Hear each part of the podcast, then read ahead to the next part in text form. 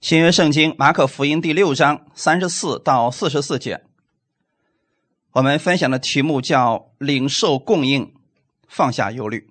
马可福音三十四到四十四节，找到了吗？啊，找到了，我们一起先来读一下马可福音第六章三十四节。耶稣出来，见有许多的人，就怜悯他们，因为他们如同羊没有牧人一般。于是开口教训他们许多道理。天已经晚了，门徒进前来说：“这是野地，天已经晚了，请让众人散开，他们好往四面乡村里去，自己买什么吃。”耶稣回答说：“你们给他们吃吧。”门徒说：“我们可以去买二十两银子的饼给他们吃吗？”耶稣说：“你们有多少饼，可以去看看。”他们知道了，就说：“五个饼，两条鱼。”耶稣吩咐他们叫众人一帮一帮的坐在青草地上，众人就一排一排的坐下，有一百一排的，有五十一排的。耶稣拿着这五个饼、两条鱼，望着天祝福，掰开饼，递给门徒摆在众人面前，也把那两条鱼分给众人，他们都吃，并且吃饱了。门徒就把碎饼碎鱼收拾起来。装满了十二个篮子，吃饼的男人共有五千。阿门。我们一起先来做一个祷告。天父，感谢赞美你。新的一周的开始，我们再次来到你的面前，我们向你献上感恩。就像我们刚才所唱的诗歌一样，我们愿意去欣赏天父你造给我们的这个世界，在这其中我会看到你给我们的供应，我们心里边不再忧虑。今天借着这样的话语，让我再一次的认识你，认识你的供应，除去我心里边的担心和忧虑。祝福今天来寻求你的每一个弟兄姊妹，带领我们以下的时间，奉主耶稣的名祷告。阿门。我们今天的题目叫“领受供应，放下忧虑”。我看过一些人讲啊，他们一般是这样来讲的：你要放下忧虑，你才能领受供应。其实我正好把它倒过来讲，神给你供应的时候，你才能放下忧虑。阿门。就像你的房贷如果还清了，你还忧虑吗？你就不用忧虑了呀。他一直被房贷压，你让他不忧虑，他不可能呀。我们耶稣的方法是什么？我先把供应给你，你自然就不忧虑了。哈利路亚。现在这个社会啊，生活节奏实在是太快了。我们每一个人好像都有很多责任，都有很多的任务，要求一个接一个，业绩一个接着一个，一大堆的账单要付，还有一大堆的家庭生活要去处理。或许你的孩子很不听话，或许家里边的人总是出问题。总之，你想放手一些东西，没有办法放开，甚至有很多人觉得一刻都不能放松啊！这个星期天不能聚会，一聚会的很多事情就乱套了。有人在疲于应付这些的同时，还不停的问自己：为什么我要这么活着？很迷茫。每当晚上夜幕降临的时候，很多人还是很难放下这些去安息。所以说，很多人睡觉根本就睡不踏实，睡觉的时候还忙着工作，有很多时候还忙着家庭的事情呢。或许你都不知道自己是什么时候睡着的。很多人是很快睡了，很快又醒过来。其实你的心一直都没有安息下来。弟兄姊妹，我们耶稣里边是要解决掉大家这个问题的。如果现在这正好是你的情况，今天你来领受基督的供应，他会让你放下这些忧虑的。我相信我们现在每一个人都要放下暂停键，什么意思呢？你说不行，我放不下，好，暂停一下可以吗？你先听我讲，停下来的这段时间来领受神他宝贵的话语。太多的人疲于奔命，从来没有安息。耶稣要把他的安息给我们，让我们带着他的安息去工作，那个时候就不一样了。哈利路亚！首先你要学会看到神的供应，欣赏神的供应。今天你或许来寻求他，这正是时候，他要供应你，去掉你的忧虑。我们分享第一点：当人没有供应的时候，就会陷入忧虑。但你不一样，你有耶稣。看一段经文，《马太福音》第九章三十五到三十六节，耶稣走遍各城各乡，在会堂里教训人，宣讲天国的福音，又医治各样的病症。他看见许多的人，就怜悯他们，因为他们困苦流离，如同羊没有牧人一般。这是耶稣在世上传道的时候他的重要的事工。你会发现他走遍各地，在会堂里教训人，原因是什么呢？三十六节已经给我们答案了。他看见许多的人，他们是什么状态？这些人困苦流离。我们印象当中的困苦流离应该是什么状态？像乞丐那样没有房子住，啊，没有饭吃，这叫困苦流离，对吗？耶稣看见的困苦流离是什么？这些人没有归宿，这些人活着没有目的。这些人像机器一样，每天不断的在运行当中，却不知道为什么而活着。耶稣看到着人的困苦流离，其中包括法利赛人和文士，他们地位很高，他们知识很多，可是他们仍然是属于困苦流离当中的一部分。所以耶稣要解决人的这些问题，虽然他有医治病症，他有教训人，他重要的是他希望人相信他的话语，接受他的话语，得着生命。所以从耶稣的眼里边看到的是他们的困苦流离，那我们眼睛能看到的是他们生活上的困苦流离，或者说心灵里边的困苦流离，对吗？很多人是心里边真的一直被捆绑，很多人是身体上，或者说有的人是生活当中的压力。但耶稣看到了最本质的问题是他们没有神的供应。简单来讲，他们没有神的话语，所以这就是为什么耶稣。舍不得休息的时间，总是愿意去给人讲解他的话语，因为人有了神的话语的时候，你外面的那些情况就自然而然的解决了。我知道今天你们中间有一些人可能来说，哦，如果人要是能给我按手祷告就好了，我身上的疾病就会消失。我先要供应给你神的话语。你如果拥有了神的话语，你会使用。今天你从这儿离开，生活当中遇到任何问题，你去使用神的话语，你依然能看到结果。这就是耶稣所做的事情，阿门。耶稣三年多不断的给人们去讲解天国的福音，讲解天国的权柄，然后告诉门徒们怎么做。最后，耶稣回天国去了，他的门徒们开始做这个事情。而我们是领受了耶稣的话语之后，我现在给你们来做。你们站起来之后，你们也这样去服侍别人。这就是耶稣希望我们做的事情。所以，没有神的话语，人真的是很可怜的。我们看一段经文。阿摩斯书第八章十一节，主耶和华说：“日子将到，我必命饥荒降在地上，人饥饿非因无饼，干渴非因无水，乃因不听耶和华的话。”耶和华说：“日子将到，我必命饥荒降在地上。”这个饥荒并不是人没有吃的、没有喝的，对吗？里面说的很清楚，人饥饿不是因为没有饼，有没有吃的呢？有，有没有喝的呢？可是人心灵里面是空虚的，你看今天这个时代是不是这样的？如果人没有耶稣的话，他心灵里面是空虚的。你再给他更多的物质，他依然是空虚的。为什么有那么多的悖逆的孩子？有很多家长非常的委屈，说：“你看我呢，我拼尽一切，我为了孩子能够过得更好，所以我日夜加班。没想到这小子怎么样？”就非得跟我对着来背逆，把家里面祸害的是什么都没有了。当人问到这个孩子的时候，你知道这个孩子需要什么？我不要钱，我不要他给我买一大堆的玩具，我不要高档的手机，我只希望我的父母能陪着我。是不是心里边的需要？这是很多人今天依然还在的一个地方。如果小的时候我们没有没有被陪伴，这个孤儿的心就会产生。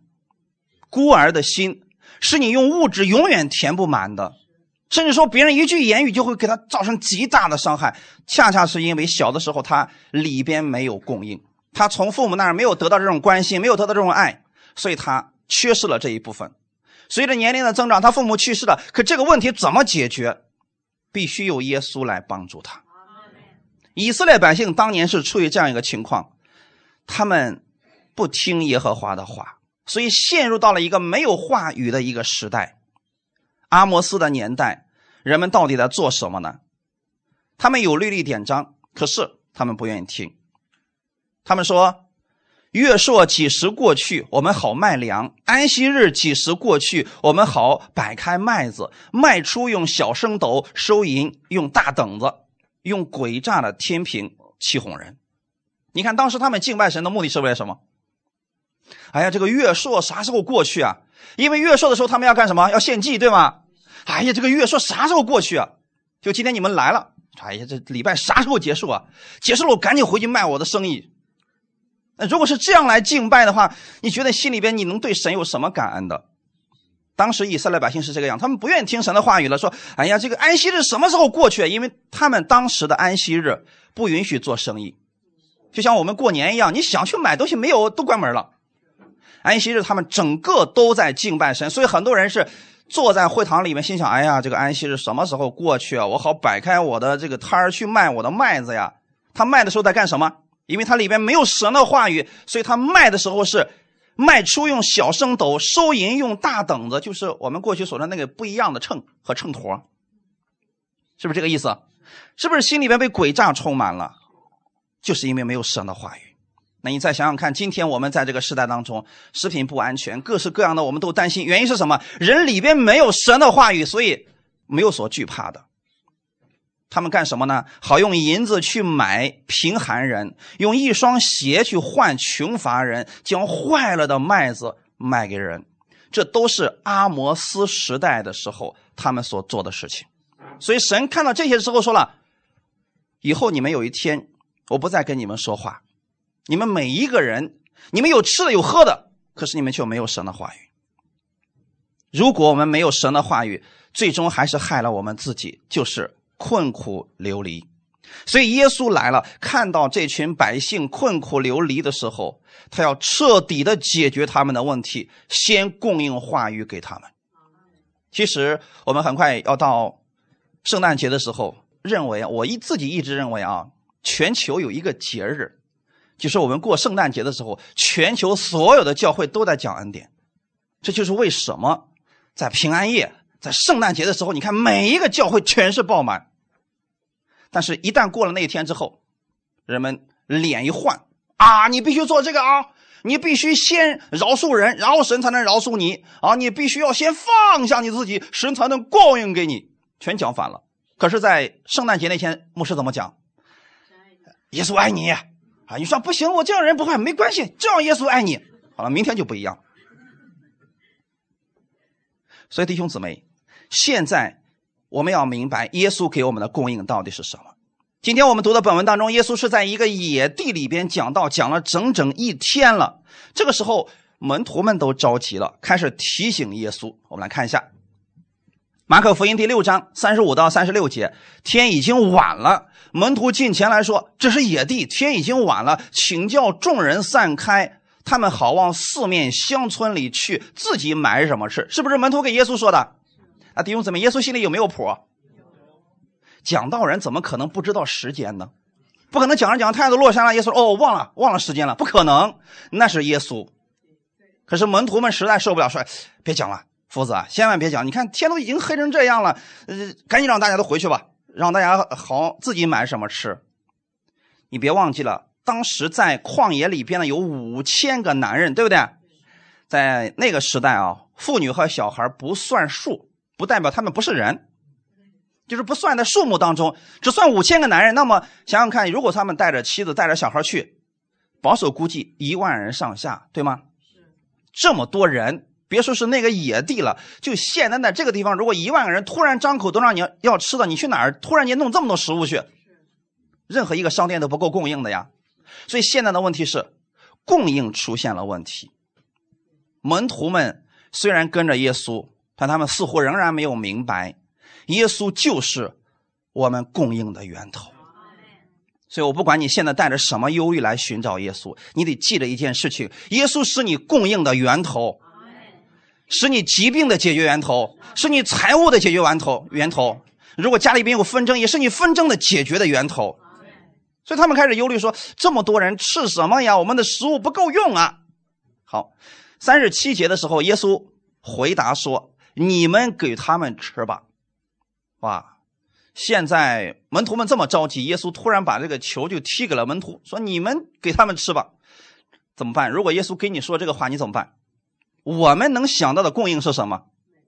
买东西啊！这是我们人能想到的，说要吃东西必须要买东西才能吃，我们又不能在这个地方做，又没有食物。所以他们门徒们就想说，嗯，这样你看，就是就是去买二十两的银子的饼，那也不够吃啊。所以门徒说，我们可以去买二十两银子的饼给他们吃吗？为什么有个问号在这儿？因为这个事情，就算有这个钱，你也买不来这个饼。所以门徒们说：“说主啊，你让我去给他们吃，那你说我去买二十两银子的饼给他们吃吗？就证明这个事情一点都不靠谱，对不对？就算你给我钱，我都买不来这个食物呀。这是我们遇到问题的时候的一个反应。当我们每一个信主的人，我们遇到问题的时候，我们真实的信心就会体现出来。这是一个实际的问题。”吃饭的问题，门徒们以前没有遇到过，也不知道怎么去处理。所以当耶稣说“你们给他们吃吧”，门徒们唯一能想到的就是花钱买饼。可问题是，有钱也解决不了问题。我也相信你们中间有很多人有钱，但是有时候钱解决不了问题，这是一个事实。我们遇到的也许跟门徒的情况一样。你说我现在身体上有个癌症，你有再多的钱，那解决不了问题啊，怎么办？所以现在你就得调整你的这个想法，你得把焦点再次对准到耶稣的身上。所以，如果你现在遇到了你认为解决不了的大问题，你的家庭、工作、人际关系等等，好像都无从下手了，此时你就会产生忧虑，就会惧怕，就会担心。甚至有很多人反问主：“这样行吗？”看门徒们是不是这样说说的？我就去买二十两银子的饼，这样行吗？我们很多时候开始问主：“这样行吗？”其实，在耶稣那里没有“行吗”这个概念，大家明白了吗？在耶稣那儿只有一个“行”。你若能信，在信的人凡事都能，那就是行。你什么时候去找耶稣？你说耶稣这样行吗？耶稣说行。但是你去找人。不一定是这个答案。我们分享第二点，神的供应方式是倍增你现在能献上的部分。有意思了啊！马可福音六章三十八节，当门徒们一看说：“主不行啊，你就是给我二十两银子，我去买饼，这个问题也解决不了啊。”所以耶稣这时候是不是开始解决他们的问题了？那如果前面没有那个多好啊！就是当现在一。门徒们说：“主啊，你看这个天已经黑了，我们该怎么办？是不是这样就更容易解决问题了？”那么耶稣说：“好，现在你去看看他们有什么饼，不用去你去想啊，我要买二十两银子，不用这么复杂了。”所以弟兄姊妹，我们得学会一个事情，做聪明人。过去有很多人是小事呢自己解决，遇到大事了先自己努力一下，实在不行再找耶稣。今天换过来，无论你遇到什么问题，先去找耶稣。看看神的话语是怎么解决这些问题的。你所遇到的所有问题，在圣经上一定会有答案。我这么跟你们讲吧，你所遇到的所有事情，在圣经上一定有原型。你这个不过是出来的一个小分支而已。所以六章三十八节，耶稣说：“你们有多少饼，可以去看看。”他们知道了，就说：“五个饼，两条鱼。”问题就在这儿啊，弟兄姊妹，现在。耶稣和门徒遇到了同样的一个问题，门徒们能想到的是，我要花钱去买这个饼，可是现在解决不了。耶稣的问题是，你去看一看现在有多少饼，他们一看还不如二十两银子呢。那现在的问题就突然就出现了，很多人在信了耶稣之后来到教会了，说牧师啊，我身上现在有疾病，你说我该怎么办？突然，牧师没有说：“哎呀，我告诉你，我给你介绍一个专家吧，啊，可以去去认识。我有个熟人，给你托一个好的医院去。”没有，牧师说：“过来，我给你祷告。”是不是这个想法？用我们人的正常的思维，好像这个方法更不靠谱了。现在是耶稣说：“你们有多少饼？”门徒们看见之后，拿过来的是五个饼两条鱼。如果让你去解决，一个是二十两银子，一个是五个饼两条鱼，哪个更靠谱？二十两银子是不是？不管怎么说，我先拿着钱去试试再说吧。可是这五个饼两条鱼，在面对这将近一万人，这怎么解决呀？但是这就是耶稣的方式。耶稣看的永远不是我们物质的眼睛所能看见的东西。所以耶稣说：“你们有多少饼？”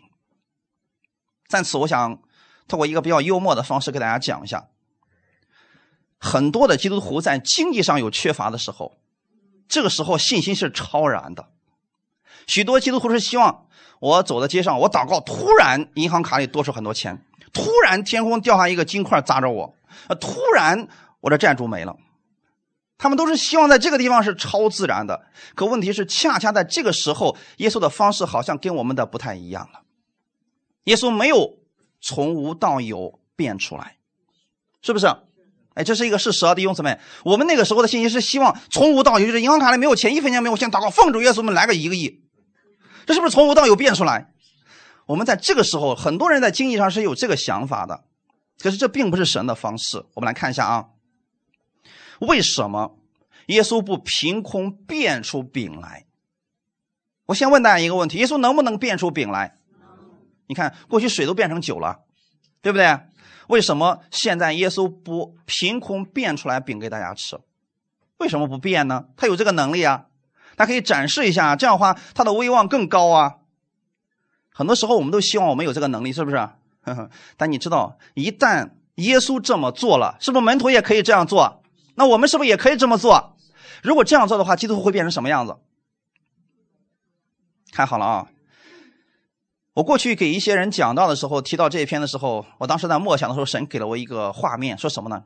说很多人说变饼，其实这个还不是最直接的，有一个更直接的是什么呢？面对着一万人，耶稣完全可以说饱，是不是变饼都麻烦？是不是？哎，一个字饱。行了啊！所有人都摸着肚子，哎呀，吃饱了，吃饱了，吃饱了，这多简单呀！可问题是，如果这样做了，所有信耶稣的人在家里干什么？所以，所有的基督徒都不工作了，也不依靠神了。那这个世界它不是整个乱套了吗？基督徒将变成世界上最懒惰的人。所以，耶稣从来就不用这个方式。耶稣用的方式是什么呢？你们有多少饼？所以，这是一个重要的问题啊！你们有多少饼？现在，当你们想解决你们忧虑的时候，是问耶稣问：“你想要得到什么？你现在有什么？”那个伊丽莎问那个寡妇啊，那寡妇说：“婢女家里边什么都没有了，就有一瓶油。”伊丽莎说：“够了。”哈利路亚！耶稣现在问门徒：“你们有什么？”他们说：“五个饼，两条鱼，而且还是一个小孩子献上的。虽然看起来很少。”可是对耶稣来说足够了，只要有一个小小的一个基数在这儿，足够让神成就大事了。所以他的祝福方式是用我们手中线上的部分倍增，成为我们的祝福。一个小孩子献上的五个饼两条鱼看起来并不算什么，但有这个事儿，在耶稣看来，这事儿已成。当我们献上的时候，我们承认这个从此以后就是。耶稣的了，他怎么处理那是耶稣的事情，我们只需要感恩就可以了。阿门。就像现在门徒们去问了这个小孩说：“你那有什么？”小孩说：“哎，我这有五个饼，两条鱼，我现在给你了。”那么当这个小孩子把这五饼二鱼给了耶稣之后，耶稣怎么做就不关那个小孩子的事了吧？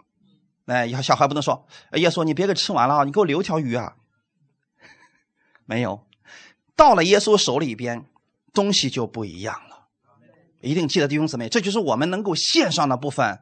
哈利路亚！你把你现有的东西献在耶稣面前，不管是什么，请记好了，弟兄姊妹。如果你说我担心我的家人，把你家人能不能献在耶稣面前？你说我担心我的孩子，能不能把你家孩子献在神面前？主耶稣，你来照顾他。你照顾他肯定比我照顾的好。如果你发现你的生意上缺智慧，你说主，我把我献在你面前，你就是我的智慧了。所以，能不能把你想要的那个部分献在神的面前就可以了？当然了，耶稣不同于世人，我们给了世人，可能最后什么都没有，越给越少。可是，如果你给了耶稣，耶稣不会要你的东西，你给耶稣的这个东西将会成为种子，不单祝福你，也会成为别人的祝福。我们看一下耶稣是怎么做的啊？马可福音第六章。三十九到四十节，耶稣吩咐他们叫众人一帮一帮的坐在青草地上，众人就一排一排的坐下，有一百一排的，有五十一排的。问大家一个问题：此刻，当耶稣让门徒去做这个事情的时候，门徒知道后面要发生什么事情吗？不知道。所以说啊，我们忧虑，如果不相信耶稣，那个是真忧虑；如果你相信耶稣了，就算你现在看到的是百姓需要的是什么吃的东西，对不对？门徒们希望的是赶紧让他们都回家，各回各家，自己做饭吃好了。可现在耶稣有没有让百姓回去的意思？没有说让百姓啊都排成排坐下来。门徒们不知道下面要发生什么事情。弟兄姊妹，你们知道了吗？你们现在是不是知道了？那么好，当有一个人问你说：“说这个彼得啊，你让我们坐下干啥呀？你有东西给我们吃吗？”那如果现在你知道结局了，你会他怎么说？不用担心，一会儿足够你吃饱的，是不是就有信心了，弟兄姊妹？因为你知道有供应，你就不忧虑了。怕的是你不知道供应。如果这个人问你说：“彼得，你让我坐下干什么呀？”你说：“我也不知道。”你还不如让我们回家得了。行，那你回去吧。是不是都没有信心了？所以弟兄姊妹，这是一个问题。我们在问题面前，我们要学会看到神的供应。所以门徒们现在是要传达耶稣的意思，先去做了这个事情之后，你看我怎么供应给他们吧。虽然你们有忧虑，但不要担心，来到神的殿里边，神必然会供应给你们。我知道你们确实在生活当中会遇到一些问题，工作当中也会遇到一些问题，人际关系也会遇到一些问题。可是你们来了，你们来到这里来寻找耶稣的时候，他会亲自解决你们的问题。现在是不是一盘一盘做好了？那现在是不是在领受供应的时候？哎，所以说这是个非常重要的事情啊！我们先做好了，然后看耶稣怎么样供应给我们。所以众人都做好了，可能门徒们担心。听众肯定也有不少人有这个担心，我想可能中间有一些人是是已经离开了，因为饿了的原因。如果没有一个人离开，我想门徒也不会这么着急啊。问耶稣，可能确实有一些人已经离开了，所以门徒们也想：哎呀，还不行，我们也得走啊！这个天都这么晚了。现在耶稣让门徒做的事情就是让大家有次序的做好，等候他的供应。等候的过程，其实看你怎么理解了。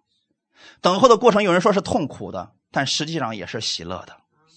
今天你们知道结局了，你们在等候的时候是不是喜乐的？因为你，假如现在是你，耶稣在那个地方讲道，你正好是那五千个男人中的一个。耶稣说：“现在一排一排的坐好。”你现在心里会烦躁吗？你已经知道答案了，知道结局了，你还会烦躁吗？你就算知道圣经上已经写过五饼二鱼的神迹了，你还是想坐下去说：“我就想看看这五饼二鱼到底是怎么出来的。”是不是也是这种期待的心？对你以后未知的事情，也如此期待吧。这种期待会把你所有的忧虑除掉的。所以现在百姓们要做的事情就是：无论你现在多么的忧虑，多么的担心，你要做的事儿就是顺从、等候。阿门。这个过程应该是喜乐的等候。哈利路亚！因为现在讲的人是耶稣。是圣灵在里面供应你们的。好，我们看一下耶稣做了什么事情。马可福音第六章四十一到四十二节，耶稣拿着这五个饼两条鱼，望着天祝福，掰开饼递给门徒，摆在众人面前，也把那两条鱼分给众人，他们都吃，并且吃饱了。这事情发生的时候。是我们每一个人都期待的神迹，对吗？可是，在这之前，耶稣先供应了什么？别忘记了，耶稣已经讲了一天的道了。讲道之后，再供应我们肉体上的需要，耶稣两方面都不会耽误。今天中间有一些人说了：“哎呀，星期天生意最好啊，我不能去聚会啊。”你别忘记一个事情，你来了。你是在领受神的话语之后，神的供应就像这样倍增的出现在你的手里边。有没有想过这个事情？你一点都不耽误，你坐下来能享受安息，能享受供应，并且你还会看到神迹的发生。所以百姓们是先得着了耶稣的话语，紧接着他们看见了耶稣话语所带来的大能。这就是过去耶稣所做的，现在耶稣也在这样做事情。人离开了神的话语，就在困苦流离当中；但如果人有了神的话语，他就有了真满足。你之前所担心的事情，耶稣会全部解决。哈利路亚！所以这就是为什么很多人在不断的听到过程当中，哎，你会发现失眠啦、健忘啦、家庭不和呀，这些都消失了。他唯一做的事情就是不断的听到、不断的领受神的话语。当他领受供应的时候，他突然不忧虑了。你不忧虑，你的自然就睡好觉了吧？今天还有一个人问我说：“哎，任教师，你是不知道呀，我这个失眠已经十几年了呀，可难了，这个睡个觉可费劲了。”我说：“很简单呀，听我讲道就行了呀。”以前的时候，我初见教会的时候，有一些人来到教会里面听到，结果在那儿呼呼的睡呀。我开始讲，他就开始睡呀。一开始我那个小心脏真是受不了啊！我在神面前祷告，我说：“主啊，是不是我讲的太差了？你看，是不是人不知不觉当中就会定罪自己？哎呦，是不是我讲的太差了呀？所以你看，这人都听睡着了。突然有一天，神说：‘因为他们太缺乏安息了，而现在他们需要的就是睡觉。’”他们在外面太累了。如果他们不来到教会当中，他们还在忙活当中，从来不给自己一个睡觉的时间。他们人虽然睡了，可是他们里边已经得着饱足了。我瞬间得安慰了。后来的时候，我就给我们弟兄姊妹说：“去吧，把你们朋友都叫过来，他们睡也不要紧，能在这儿睡，那也是一种福气，是不是？”很多人给我做了，后来做这样的见证说：“啊，人家说我都不好意思去了，为啥？我每次去都睡着啊。”他说：“睡眠质量可好了。”我说感谢主，这就是神给我们的供应。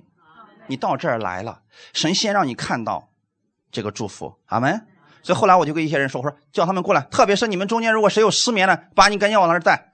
我从此以后不再担心我讲到差的问题了。他们如果来了没睡着，他们听到了，是不是好事儿？睡着了呢，太好了，他们有见证了。所以我要我说的意思是什么呢？你来寻求耶稣，你的问题耶稣会全部解决。而且他解决的方式是超出我们所求所想的。他们都吃，并且吃饱了，这就是神丰富的供应。好，我们看一段经文，《腓立比书》的第四章十七到十九节。我并不求什么馈送，所求的就是你们的果子渐渐增多，归在你们的账上。但我样样都有，并且有余，我已经充足，因为我从以巴弗提受了你们的馈送，当做极美的香气，为神所收纳、所喜悦的祭物。我的神必照他荣耀的丰富，在基督耶稣里，使你们一切所需用的都充足。这是保罗对菲利比教会的一段劝言。很多人以为保罗有缺乏，实际上保罗说：“我一点都不缺，我也不求你们馈送给我什么东西，我所求的就是你们的果子渐渐增多。”今天怎么理解这个果子呢？你可以理解为你的见证、你的好行为、你生命的反转。阿门。现在你就问自己：我在哪一方面我需要翻转？有的人是经济，有的人是身体，有的人是人际关系。你在哪一方面想要被翻转？那么此刻把你的这一部分献在耶稣面前，说：“耶稣，从此以后这个不再属于我了，那是你的，你来处理它。那么耶稣就会在这件事情上让你看到神迹。那个时候，你经历了耶稣的这个见证之后，就是你的果子出现了。”这不是痛苦的事情，所以弟兄姊妹，信主应该是一件很喜乐的事情。你们日子如何，力量也如何，这才是正路。意思是什么呢？信主时间越长，你应该感恩越多；信主时间越长，你应该觉得神的恩典实在是太大了。啊我过去的时候信主可不是这样的，一开始初信的时候啊，那信心可大了呀。我就相信，我不管我求什么，耶稣都会给我成就，这是不是符合圣经的？其实一开始你也不会求太多的东西，就像一个小孩子一样。你说你随便张开口求，你求什么我都会给你。你觉得他会求什么呀？他会说：“爸爸给我买个房子吗？”一个两三岁的孩子要房子干什么呀？他所要的不过就是一些吃的、一些喝的、一些玩的，没有别的。所以一开始出信的时候，我们也不会向主要太多东西，一般都是物质上的东西。耶稣给我们了，可是后来的时候，我们发现，我们受的教导，直接影响了我们的心理，跟我们所信的好像不太一样了。这个时候，我们突然发现，你必须做这个事情，神才能供应给你一点点。以后发现，做的越多，供应越少了。到后来的时候，很多人信主多年之后，他都不敢说他是艺人，这是一个问题，弟兄姊妹。日子越多，他们觉得自己的罪越多，看不见神的恩典。其实这是错的，弟兄姊妹。正确的方式应该是，你每一天都在神的恩典当中。神供应给你，然后除去了你的忧虑，你每一天都应该是喜乐充满的，每一天都该是平安充满的。虽然这个路上有坑，但你说不就是一个坑吗？那么多平的，你的眼界就不一样了。那如果我们的眼里边充满了全是负面的世界上东西，充满了忧虑，我们只能说为什么会有坑？马上你整个人就不一样了。所以在恩典之下，是让你看见神他的供应更大。哈利路亚。保罗说：“但我样样都有，并且有余，我已经充足。”其实从人的角度来看，保罗自从信了耶稣之后，为主传福音开始，他真的啥都没有了。可是保罗说：“我是充足的，而且是有余的。”这什么意思呢？里边的一个人里边如果有了，外面自然就有了。如果是里里边是空的啊，外边给再多，他都填不满的。因为一开始的时候啊，上帝造人的时候，在我们里边是不是有一个灵？你想造好了亚当之后，往他的鼻孔里面吹了一口气，他就成了一个有灵的活人。后来的时候，亚当犯罪之后，是不是那个灵跟神就隔绝了？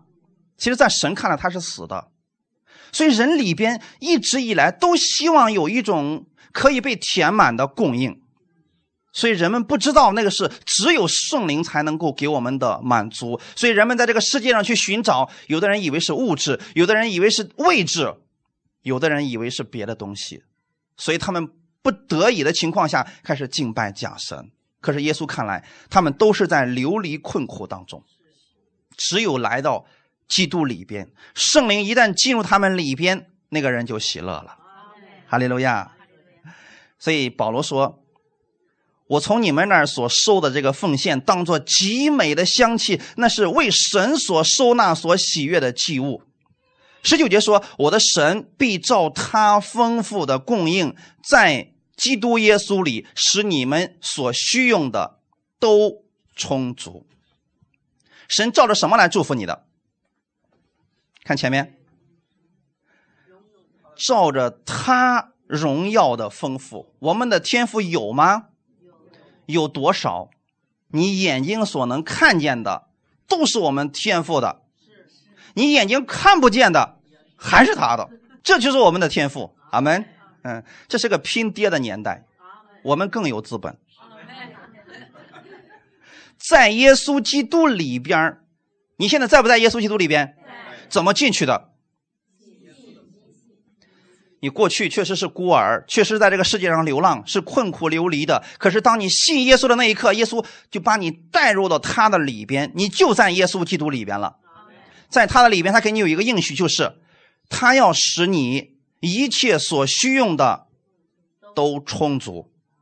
阿门。今天是我们要过的感恩节。其实呢，在以色列地区啊，他们过感恩节的时候。一般就是把初熟之物，秋天的初熟之物，然后拿到神的面前来。很多教会啊是这个样子，就在在这个讲台的前面啊摆了很多丰收过来的五谷啦、新酒啦、油啦，好多东西摆这么一大溜，目的是为了什么呢？庆祝神让我们有了丰收。其实这里边是代表了一种奉献啊。我透过这个给大家来讲一下啊。我们过去很多人很害怕听这个。但你别忘记了啊！今天我是想把这个祝福给你们。我们来看一下这个到底是怎么一回事啊？很多人讲的时候很害怕，呃，特别是很多牧师在讲这的时候也非常的担心，怕门门徒们理解不了，怕信徒们理解不了。但我今天要告诉你们是，这是我们的一种福气，是一种极大的福气。特别在这个丰收的秋天的时候，那更我们应该明白上帝的祝福是怎么赐给我们的。刚才我提到了五饼二鱼，耶稣是拿着这个小孩子的五饼二鱼，然后祝福了所有的人，对不对？那么好，在属灵里面，这个事情到底是怎么发生的呢？所以现在我就想，你到底在哪一方面希望神改变你？那么你在那一方面把它献给神就好了。阿门。你说我在经济上，我想让神祝福给我，好，我现在把这个原则给你，我用经济来作为例子，其他的也是一样的啊，你们尽管去默想就可以了。比如说，这个小孩子拿了五饼二鱼，是不是放到耶稣手里边去了？然后耶稣拿着这五饼二鱼是望着天祝谢了，然后掰开分给众人，结果那五千个男人都吃饱了，这是不是一个我们看得见的事情？那么在属灵里面到底发生了什么事情呢？实际上是耶稣拿着这五饼二鱼，然后递在了天父的面前。在属灵界里边啊，这时候你的大脑就可以运转起来了。在属灵界里面发生一件事情，我们的天父看到了耶稣所递上这五饼二鱼，然后呢，在天国里边就这么收来之后，然后再给下去，那就是一万倍的祝福呀！大家明白了吗？一万倍的祝福直接给下去，所以他们随便吃，怎么吃都吃不完。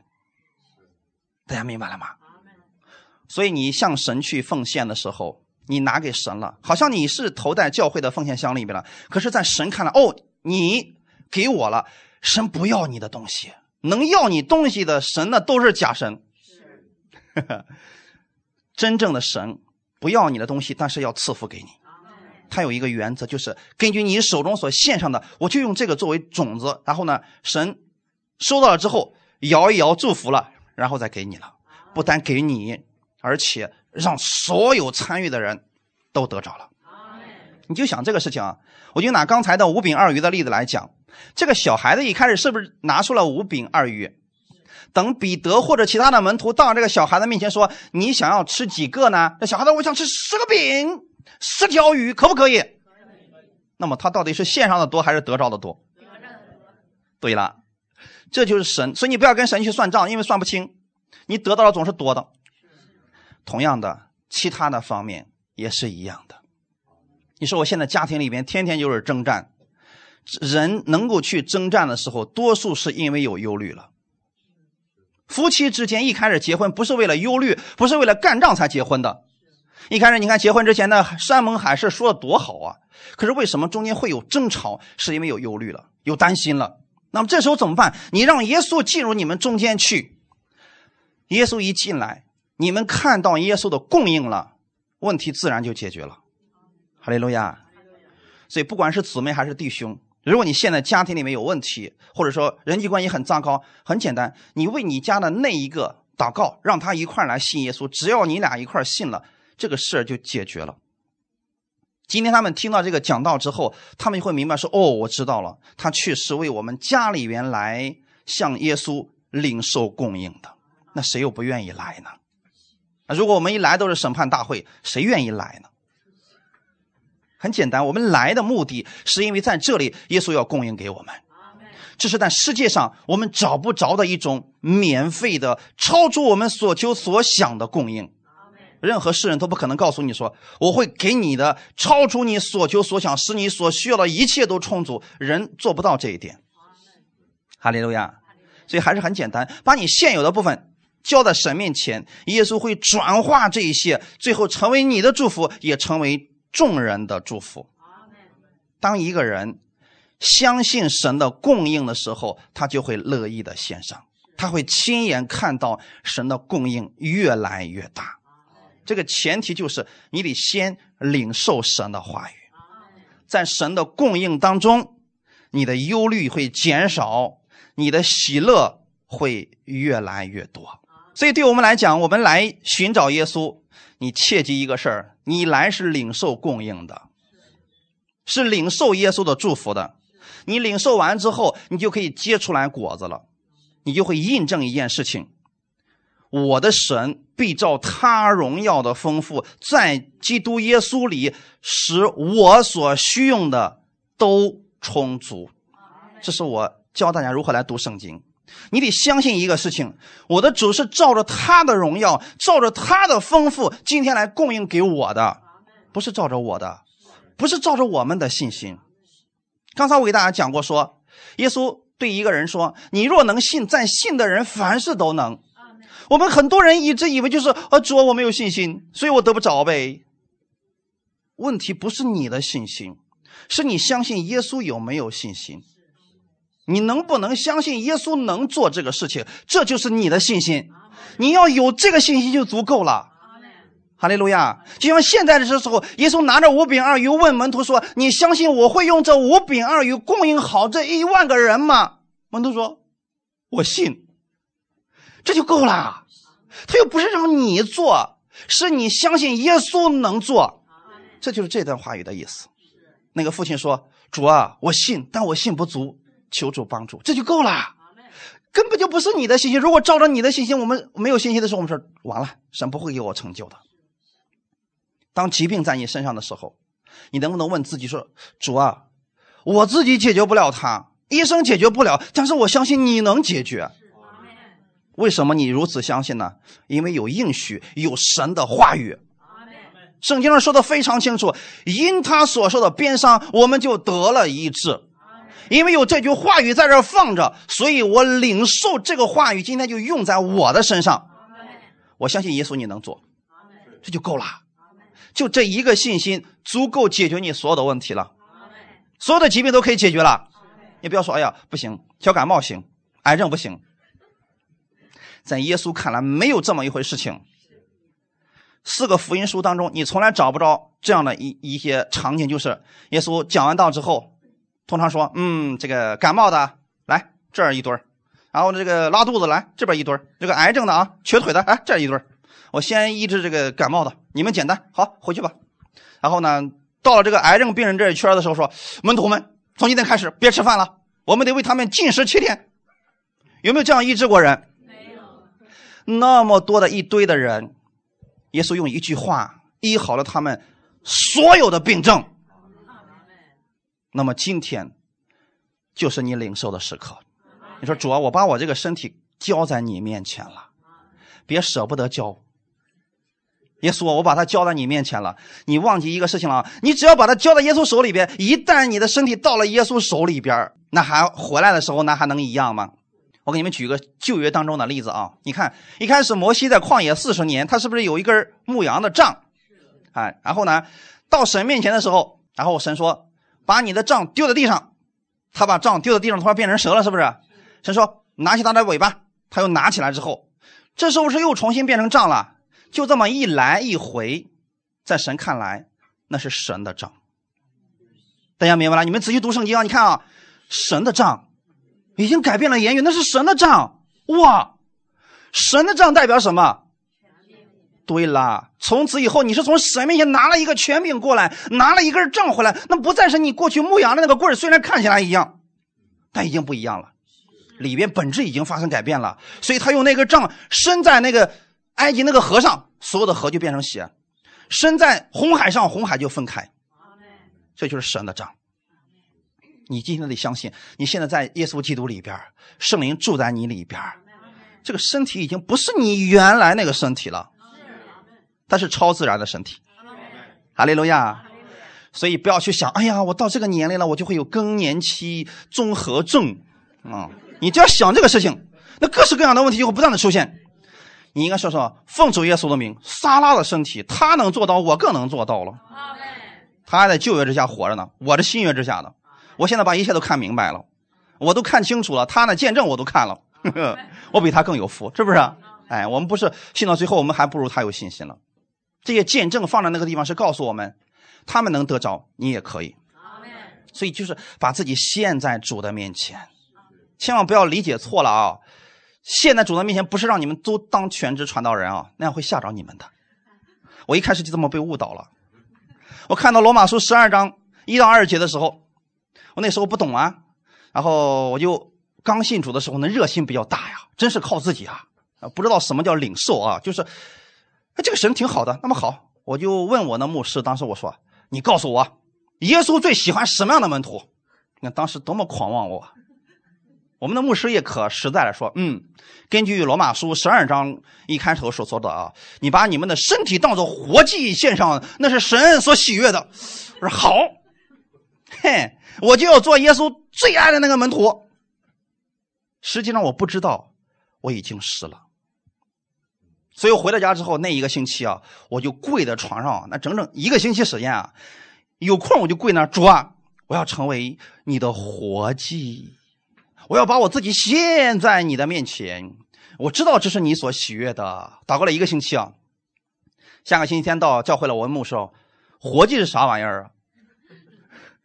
我的牧师说了：“就是全职当传道人。”我说：“哎呀，主啊，那个可以不算数吗？我不当传道人。在我当年的印象当中，传道人就是矮矬穷，毫无地位可言。”没有人尊重他。那时候我说我我不要装传道人，实际上我是不知道那是最好的祝福，也没有人告诉我那是耶稣最喜悦的事情之一。阿门。因为耶稣不是我们做了什么他才喜悦我们，是你在相信他的那一刻，你已经是他最喜悦的。阿门。所以今天你们要问我，呃，我怎么样做才能成为神最喜悦的那个门徒？我告诉你，你已经是了。哈利路亚！因为你相信耶稣，所以你已经是了。你要问我，那我该做什么呢？多多的领受他的这个祝福吧。所以你们是有福的，因为我走了一段弯路之后，我真是就为牧师那一句话，我就死活都不当传道人。我说打死我都不当传道人。最后因为没死成就当传道人了。但是今天我知道，这确实是最蒙福的一件事情。我们把我们自己献在主面前。今天我告诉你，献是什么意思呢？主啊，这是你的，不是我的。你在哪一方面希望你突破，就把那一方面交在主的手中手中。你看所罗门是不是这么做的？所罗门当年把以色列国交在主的手中，他是王啊，这个不太难了呀。这个你想，你是王，你有多大的权利？你这个时候你把这个交在主的手里边。当时所罗门怎么说的？我很年幼，我不知道怎么去呃审判你的百姓，你赐给我智慧吧，你让我。透过你的智慧去教导你的百姓认识你，多好啊！结果发生什么事情了？当年的所罗门王国，至今为止无人能超越。无论是地位、是疆域，还是我们所说的他的钱财，至今都无人能超越。我就说一个事情啊，银子，我们国家什么时候银子才不值钱的？我记得我小时候银子还挺值钱的。这才多少年呀！可是，在所罗门那个年代，银子已经不算什么了。哇，比我们早了多少年？那是神的智慧，因为他把这个国交在主的手里边，然后主赐给他智慧，这个国治理的比其他人更优秀。哈利路亚！哈，后面的事我们不说了，因为后面他确实开始靠自己了。所以，我想告诉大家的是，你带着你的忧虑来找耶稣。也不要紧，从耶稣面前，你说主啊，这个是我的忧虑，我把它放在你面前，一定要学会把它放在耶稣面前，这叫放手的生活。阿门。看一段经文，《彼得前书》第五章六到七节，所以你们要自卑，伏在神大能的手下，到了时候，他必叫你们升高。你们要将一切的忧虑卸给神，因为他顾念你们。哇，这段经文你们要回去去默想了。这周啊，你们要自卑，自卑是什么意思？这个自卑跟我们世人所说的自卑又不一样啊。世人的自卑是，哎呀，明明能行，也不不好意思，这事我做不了啊，不是这个意思啊。实际上，在神面前的自卑是真的，主啊，我做不了，你可以，我不能，这叫自卑。然后你。自己谦卑之后，是伏在神大能的手下。你相信耶稣能？哈利路亚！今天我不管你们的问题是什么，根据我这几年的教导以及发过来的见证，我是要告诉你，无论问题有多大，你只要相信神能，你就会看见见证。这是很简单的一个事情。哈利路亚！你们要将你们一切的忧虑卸给神。谢给神是什么意思？怎么谢？放手的交出去，阿门。把你的忧虑交给耶稣去管管。但是放手不代表你不用负责任。我以前跟一些人交流的时候，他就说了：“这个怎么样教导孩子呀？”啊，他们以前就说了：“不行啊，这孩子得看着呀。”然后呢，什么事都得教导他，最后还是不行。不行了之后，他就说了：“算了，我不管了，我放手了。”他的放手就是从此以后你爱咋地咋地。其实这两者都是极端的，兄弟们知道了吗？完全靠自己是极端，彻底不管也是一种极端。我们所说的放手是什么意思呢？你为这个孩子祷告。主啊，赐给我智慧，怎么去教导他？赐给他智慧，让他明白这是最好的。这才是我们所说的放手，是让耶稣来做。就像摩西伸出杖一样，主啊，这是你的话语，那么我就按照你的话语伸出这个杖，我就要亲眼看见这个红海分开。这就叫做放手。哈利路亚！要不然给你一个方式，神说：“摩西啊，好了，你看啊，这个现在只有一条路可以走，就必须从这个红海上过去，你自己想办法吧。”这才是糟糕的。我们怎么能想出办法呢？神把方法给你，说就这么做，这就是放手。你放手了，哈利路亚！你真正的放手，把这个忧虑卸给神，这就是负了最大的责任。这可以说是你人生当中做的最正确的选择，因为你交给谁了？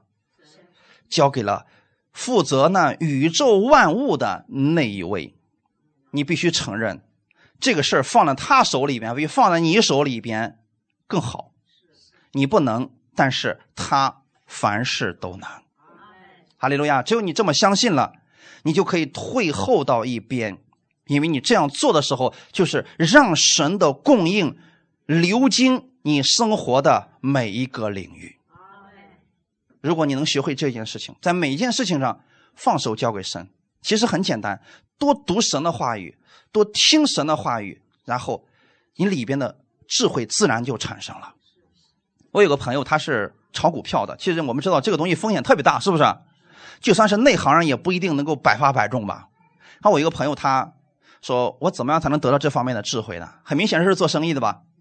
然后我说：“这样啊，我给你个方法，每天一张真言。你们过去听我讲的，应该知道我呃不止一次提到这个事儿啊。每天一张真言就读就行了。”他说：“这样就行了。”嗯。这样的话，神就会把智慧赐给你了。他就每天有空的时候开始读圣经，早上起来读真言，开车的时候放开就是圣经。有一天，他告诉我一个见证，他说：“任教授，我突然发现一个事情啊，就说我瞪盯着那个大屏幕的时候，我突然就发现，哎，就这个行。当别人问我为什么这个行，我说不知道，我就看着这个行。然后他买了，真的行，屡试不爽。不要问我是哪个，我不知道。”我也不懂，这是不是智慧？是那个行业的人才能明白的智慧，他自己也说不出来为什么是那个，但是就是那个就行。哈利路亚！我们中间也坐着一位啊非常厉害的人物啊，他发他有自己的很多专利啊，他就是在一次听到的过程当中，突然他想起了过去一个很难解决的问题，就在听到的过程当中，突然神说：“你可以这样试一下。”回家一试成了，是不是智慧？所以我要说的是，在耶稣基督里边你要把这个忧虑卸给神。你说主，我一直为这个事情担心了好久了。来听到，来读圣经。你看起来好像在做与过去那个事情无关的事儿，其实这才是最重要的事情。你做了这件事情，其他事情好像就自然而然的解决了。这就是我所说的：当你真的把你的忧虑卸给神的时候，你相信他顾念你，这是你做的最正确的选择。你实际上这个时候就是向神在祷告，你是说耶稣，我让你来接管我的这件事情，我不能，但我相信你能，我放手将我所有的压力、忧虑、害怕以及我所担心的，我都放在你的手里边，因为你爱我。切记啊，最后这个原因很重要啊，不是主啊，你看我这周去聚会了。我这周奉献了，我这周我为教会做了很多事了，我在教会里踢气球了，这个都不是，是因为神爱你，因为耶稣爱你，所以你愿意把这个忧虑卸给他，否则的话呀，这个难啊！你觉得我做了这个事情，神才能够承担我这个忧虑？你发现你得到的总是一些失望，要将你所有的忧虑，也就是你现在所担心的、所着急的，你所有的恶。忧愁、愤怒、伤痛都写给他。耶稣会做转换的工作，大家知道了吗？你把你的愤怒吼给耶稣，哎，你得到的是安慰；你吼给人，你试试看，你得到的是更大的吼声，对吧？你把你的忧愁告诉给人，你看看，你会让两个人都忧愁。但是你告诉了耶稣之后，耶稣把你的忧愁接过来，给你的是安息。哈利路亚！因为他非常的在乎你，他在乎你是带着深切的感情的，因为他爱你。你们就想这样个事情：耶稣为了你来到这个世界上，为了你死在十字架上，仅仅是因为他爱你，因为他爱你，所以他愿意为你付出这么多。所以不是他更多的希望你。重担更大，痛苦更多，这都不是耶稣要赐给你的，他是要把他的安息给你，把他的喜乐给你，让你被他的喜乐充满。所以，亲爱的家人们，你一次并且永远的把你所有的忧愁都放在他手里边吧。现在就把你现在有的忧愁放给他，阿门。明天有了怎么办？还，接着交给他，不要觉得神会觉得麻烦，耶稣特别乐意做这个事情。阿门啊！有很多人也把他的忧愁给我，这个是可以的，但是我能力有限，我时间有限，有时候不一定能回复过来。所以有些人会说：“啊，人家说为什么你这样看待我？我给你一条信息，你三天之后再回复给我。”那三天我正在学习当中，手机都没有看，所以我只能那个时候回复了。但是你什么时候给耶稣，秒回。阿门，哈哈，因为耶稣太在乎你了，他是无处不在、无事不能的一个神。哈利路亚。不管你的焦虑到底是什么，现在就是一个时候，你来到他面前，把你的忧愁交给他吧，然后从他那里领受他的供应，多多的领受，哈利路亚！把你的焦点放在他的供应上，这个时候你看到的就是他给你的丰盛的祝福了。看最后一段经文，《路加福音》的十二章二十二到二十六节。耶稣又对门徒说：“所以我告诉你们，不要为生命忧虑吃什么，为身体忧虑穿什么。因为生命胜于饮食，身体胜于衣裳。你想乌鸦也不种，也不收，又没有仓，又没有库，神尚且养活它，你们比飞鸟是何等的贵重呢？你们哪一个能用思虑使寿数多加一刻呢？这最小的事。”你们尚且不能做，为什么还忧虑其余的事情呢？其实很简单，你们谁能够透过忧虑让你们的问题解决呢？你们谁能透过忧虑让你的寿命增加一天呢？好像都不能，都不能。但有一个方法，来到耶稣面前，把你的这些忧虑交给他，领受他的供应，你的忧虑就减去了。哈利路亚！千万不要说啊，不行呀，不能放呀，放下之后会更糟呀。你放在耶稣手里边，那就是最好的事情。哈利路亚！其实耶稣是让我们用这种方式来生活。他说：“你现在去想一想乌鸦啊，今天我给大家一个作业，回去想一想乌鸦。我给你们提示一下，乌鸦是个很贪心的动物啊。乌鸦很贪心，这么一个贪心的动物，它有没有自己盖个房子？”说呀，不行啊，这房子现在这么贵，还是租个地下室得了。他会不会忧虑这些事儿？他有没有仓库？有没有存自己的粮食？没有。可是这个事情，我们亲眼看到乌鸦了。我们的主怎么说的？我供应他们，我供应乌鸦，我供应他们的一切所需的。所以你呢？你是我所爱的，我更会供应你。